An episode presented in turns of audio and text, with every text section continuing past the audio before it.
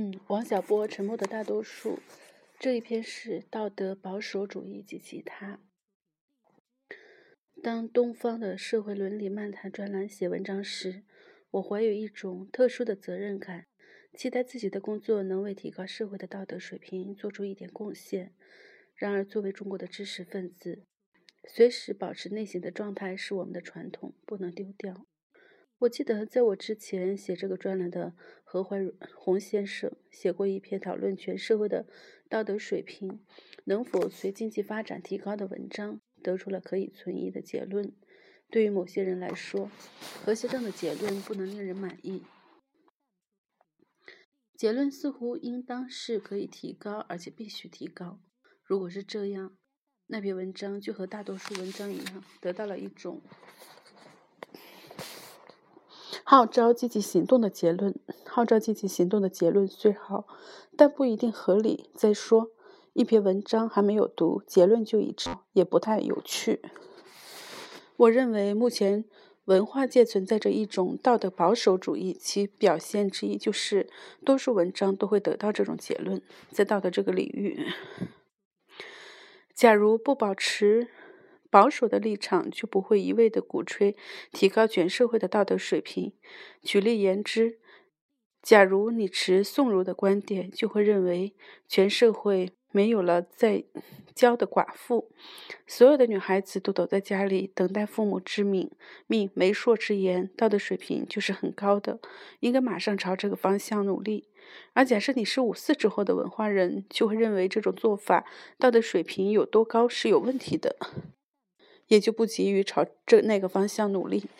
这个例子想要说明的是，当你急于提高全社会道德水平时，也许已经忽略了社会伦理方面发生的变革，而且这种变革往往受到了别的因素的影响。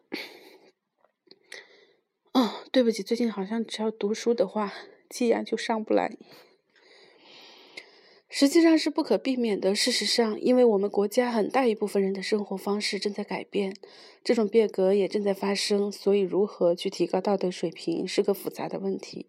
而当我们这样提出问题时，也就丧失了提高道德水平的急迫感。前年夏天，我到外地开一个会，在此声明，我很少去开会。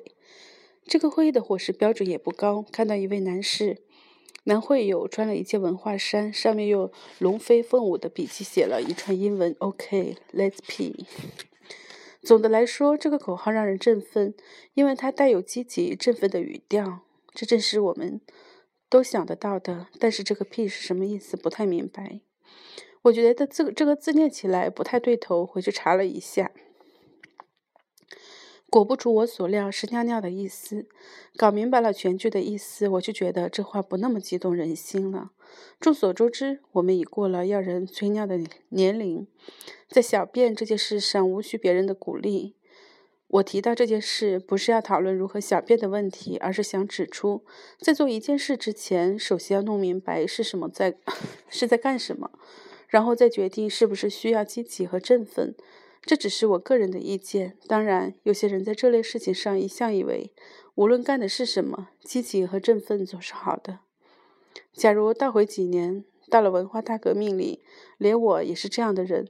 当年我相信，一切方向问题都已决定解决，只剩下一件事：毛主席握手挥手，我前进。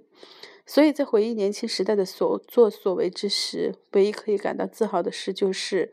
那段时间，我一直积极而振奋，其他的事都只令只能令我伤心。我个人认为，一个社会的道德水准取决于两个方面：一是价值取向，二是在这个取向上取得的成就。很显然，第一个方面是根本。倘若取向都变了，成就就也就说不上，而且还会适得其反。因此，要提高社会的道德水准，就要解决两个方面的问题：一、弄清哪一种价值取向比较可口、可取；二、以积极进取的态度来推进它。坦白地说，我只关心第一个问题。换言之，我最关心 P 是要干什么。在搞明白它是什么意思之前，对 OK，Let's 中含。包含的强烈语气无动于衷。我知道自己是个挺极端的例子，另一种极端的例子是对干什么毫不关心，只关心积极进取、狂热推动。我觉得自己所处的这个极端比较符合知识分子的身份，并为处于另一极端的朋友捏一把冷汗。假如他们凑巧持一种有益无害的价值取向，行为就会很好；假如不那么凑巧，就要成为一种很大的祸害。因为这个缘故，我们的一生是否能对与社会有益、与人类有益，就不再取决于自己，而是取决于机遇。正因为有这样的人存在，思考何种社会伦理可取的人的责任就更重大了。我本人关心社会伦理问题，是从研究同性恋开始。我做社会学研究，但是这样一个研究题目当然和社会伦理问题有多关有关系。现在有人说同性恋是一种 社会的丑恶现象，我反对这种说法，但不想在此详加讨论。我的看法是，同性恋是指一些人和他们的生活，说人家是种社会现象很不郑重。我要说的是，我我要是说女人是种社会现象，大家以为如何？我只想转述一位万事通先生在澡堂里对这个问题发表的宏论。他说。同性恋那是外国的高级玩意儿，我们这里有些人就会赶时髦。这艾滋病也不是谁想得就配得的。在他说这些话时，我的一位调查对象就坐在一就在一边坐着，或者告诉我说，他的同性恋倾向是与生俱来的。他既不想赶时髦，也不是想得艾滋病。他还认为，身为一个同性恋者是世界最沉重的事。我想。假如这位万事通先生知道这一切，也不会对同性恋做出轻浮、赶时髦这样的价值判断，除非他对自己说出的话是对是错也不关心。我举这个例子是想说明，伦理道德的论域也和其他论域一样，你也需要先明白有关事实，才能下结论，而并非像某些人想象的那样，只要你是好人，或者说站对了立场，一切都可以不。言自明，不管你学物理也好，学数学也好，都得想破了脑袋才能得到一点成绩。假设有一个领域，你在其中想，你在其中想都不用想就能得到大批的成绩，那倒是很开心的事。不过，假如我有了这样的感觉，一定要先去看心理医生。在本文开始的时候。提出了道德保守主义这样一种说法。我以为道德保守主义和不问价值取向是否合理、只求积极进取的倾向，在社会上、在现象上是一回事。虽然他们在逻辑上没有什么联系，这主要是因为，假如你不考虑价值取向这样一个主要的问题，换言之，你以为旧有的价值取向是对的。无需为之动脑子，就会节省大量的精力干起呼吁、提倡这类事情时，当然精力充沛，无人能比。举例来说，有关传统道德是让寡妇守节。我们知道有人说过“饿死事小，失节事大”，又有人说过“饿死事极小，失节事极大”。这些先生没有仔细考虑过让寡妇守节是否合理，此种伦理是否有必要变革，所以才能如此轻松地得出要丧偶女士饿死这样一个可怕的结论。喜欢萧伯纳的朋友一定记得，在《芭芭拉上上校一句》里，安谢夫先生接到了平时很少见到的儿子斯泰芬。老先生要考教一下儿子，就问他能干点什么。他答道：“干什么都不行。我的特长在于明辨是非。假如我理解的对，斯泰芬先生是说他在伦理道德方面有与生俱来的能力。”安德谢夫把斯泰芬狠狠损了一顿，说道：“你说的那件事其实是世界上最难的事。当然，这位老爷子不是在玩深沉，他的意思是说，你要明辨是非。”就要把与此有关的一切事情搞清楚，这是最高的智慧，绝不是最低的一种。这件事绝不轻松，是与非，并不是不言自明的。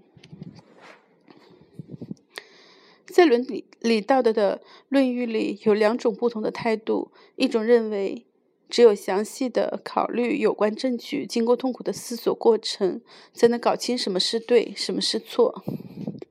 我就是这样考虑伦理问题的。另一种认为什么是对，什么是错，根本无需考虑，只剩下如何行动的问题。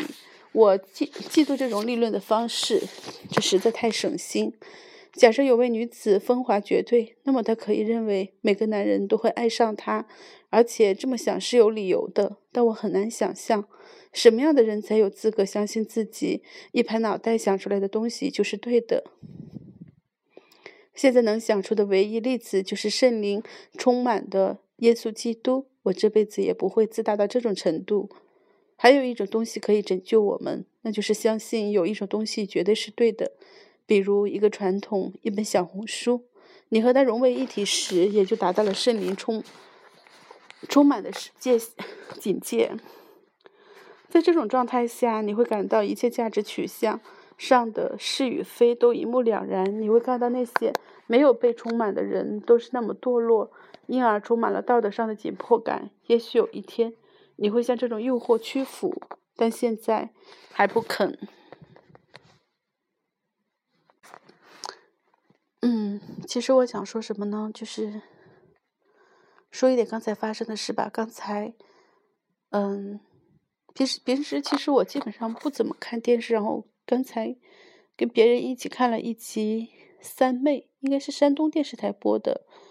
然后故事讲的是，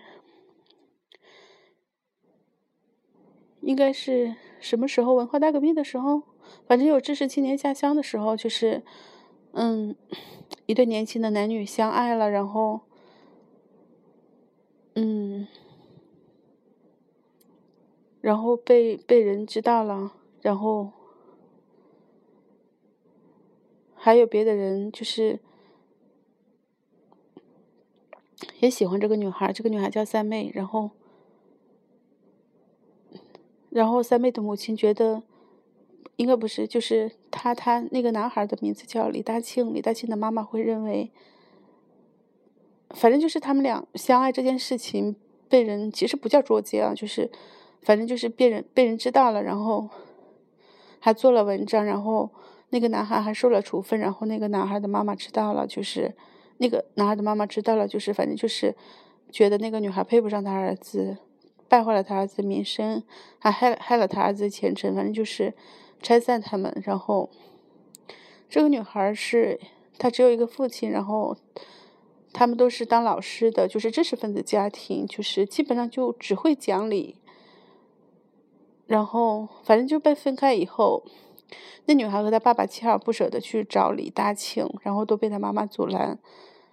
然后反正就是发生的一系列的故事，就是你看的时候你会觉得。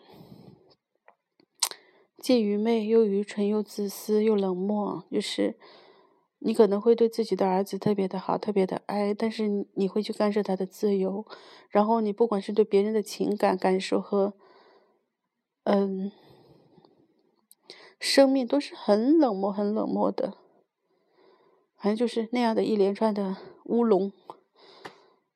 然后当时一起看电视的还有其他人，然后。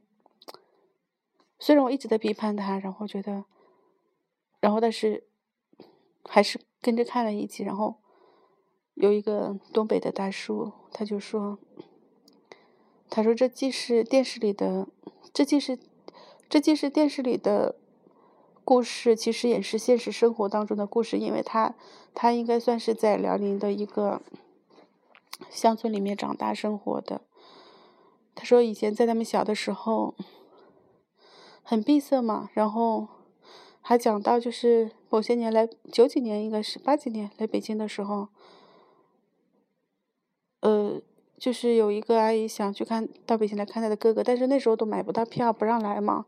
然后他自己在北京的时候，九几年的时候，因为有一次没带暂住证，然后还被那种那时候可能是也不属于民兵，反正不是正式的警察，就是。抓了你，任何话都不能解释。如果你当时不能出示身份证和暂住证的话，直接就被拉走，要遣返原籍。嗯，当然跟跟他说的那个事迹无关。他说，农村人就是那样，就是那时候没有电视，也没有手机，然后他们也没有书本，他们所有的知识来源就是，他们所有的知识来源就是来自于广播。所以说是他说那时候不像现在人见多识广，什么都知道。嗯，他说他们的思维力太有限了，所以现实的生活就是那样的。嗯，其实这些天我一直在想一个问题，我会觉得一个人，你是否会去尊重生命，是否独立，然后是否在乎别人的感受，是否善良？我觉得这个东西是你与生俱来，然后你是否可以在利益面前选择一些基本的就是价值观？比如我自己还有妈妈会觉得，你一个人的获得一定是要通过自己的努力，然后会善待别人。我觉得这是一种作为人最基本的。我我一直认为，就是说这是一个人。可能也是一种家庭吧，然后一种传承，然后就是一种选择。嗯，在什么样的情况下应该都坚持的，但是他却说，嗯，在大部分的农村，那是真实的生活。嗯，真的有点没法想象，然后，所以会觉得。其实我们的教育是个很大的问题，就是像现在还是，即使在北京小学里一早就是一早八点的时候，还是准时奏个国歌啊，唱国歌呀，然后还会进行那种爱国主义的训话，真的让人觉得蛮可悲的一件事情。然后，但是这几天我还想到另一个问题，就是。嗯，廖可的事情就是，昨天晚上我好像跟他这么说了，我说，我突然觉得我应该包容你的那种脏乱差的那种行为，然后他因为他在学校嘛，有的时候他会跟我描述，我说，因为你每天都在一个特别脏乱差的环境里待着。可能你回到家把家里弄得乱七八糟的，你并不觉得脏乱差，因为跟学校相比，你你已经觉得这里很干净了。但是我说，比如说你到一个五星级酒店里去工作，或是待的时间很长了，也许你再回到我们家，你就会觉得我们家特别脏乱差，然后你就会主动帮我收拾，然后他就乐。所以，我我说我给你时间去成长，我我不去求全责备说。怎么样？因为有的东西，每一种认识，可能就是说你一定是要循序渐进的。但是这个东西也需要，呃，也需要机会，也需要积累，也需要经经历。就像以前，十年以前，比如说拿个手机刚刚能拍照的时候。啊，你你觉得照片好清楚啊？你到现在来看，因为你的眼睛已经适应了那种高清的高像素的东西，你再看以前的照片，哦，你简直看不下去。你以前那些珍藏的东西，你突然觉得哦，什么都不是，真的有那种感觉。所以我觉得，在观念上可能有的时候也要给予世界成长吧。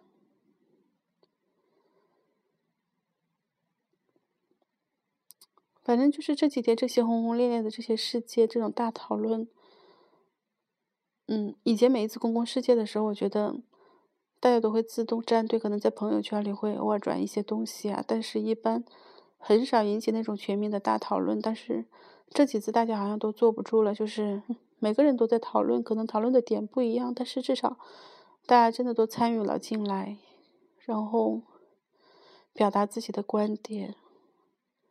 然后有点悲哀的是，嗯，在老家的一些同学，就是他们可能本身自己在体制内嘛，也许是他们思维说话的那种习惯，真的是还是很傲慢的，然后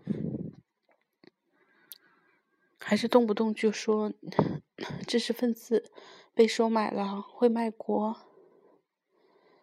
自大。其实有的时候觉得他。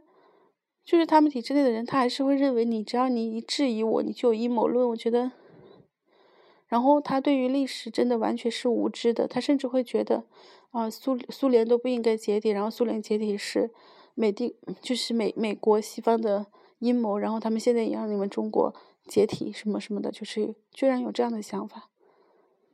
哦，然后我后来的反应是我既不想伤害同学的感情。我又不想炫耀着自己的知识，我也不能去说他无知，我只能就是沉默以对。我就觉得，也许这些人 他自己真正的想法，可能只有他自己才知道吧。嗯，好了，不说了，反正好像每天最后都会发一点自己的牢骚。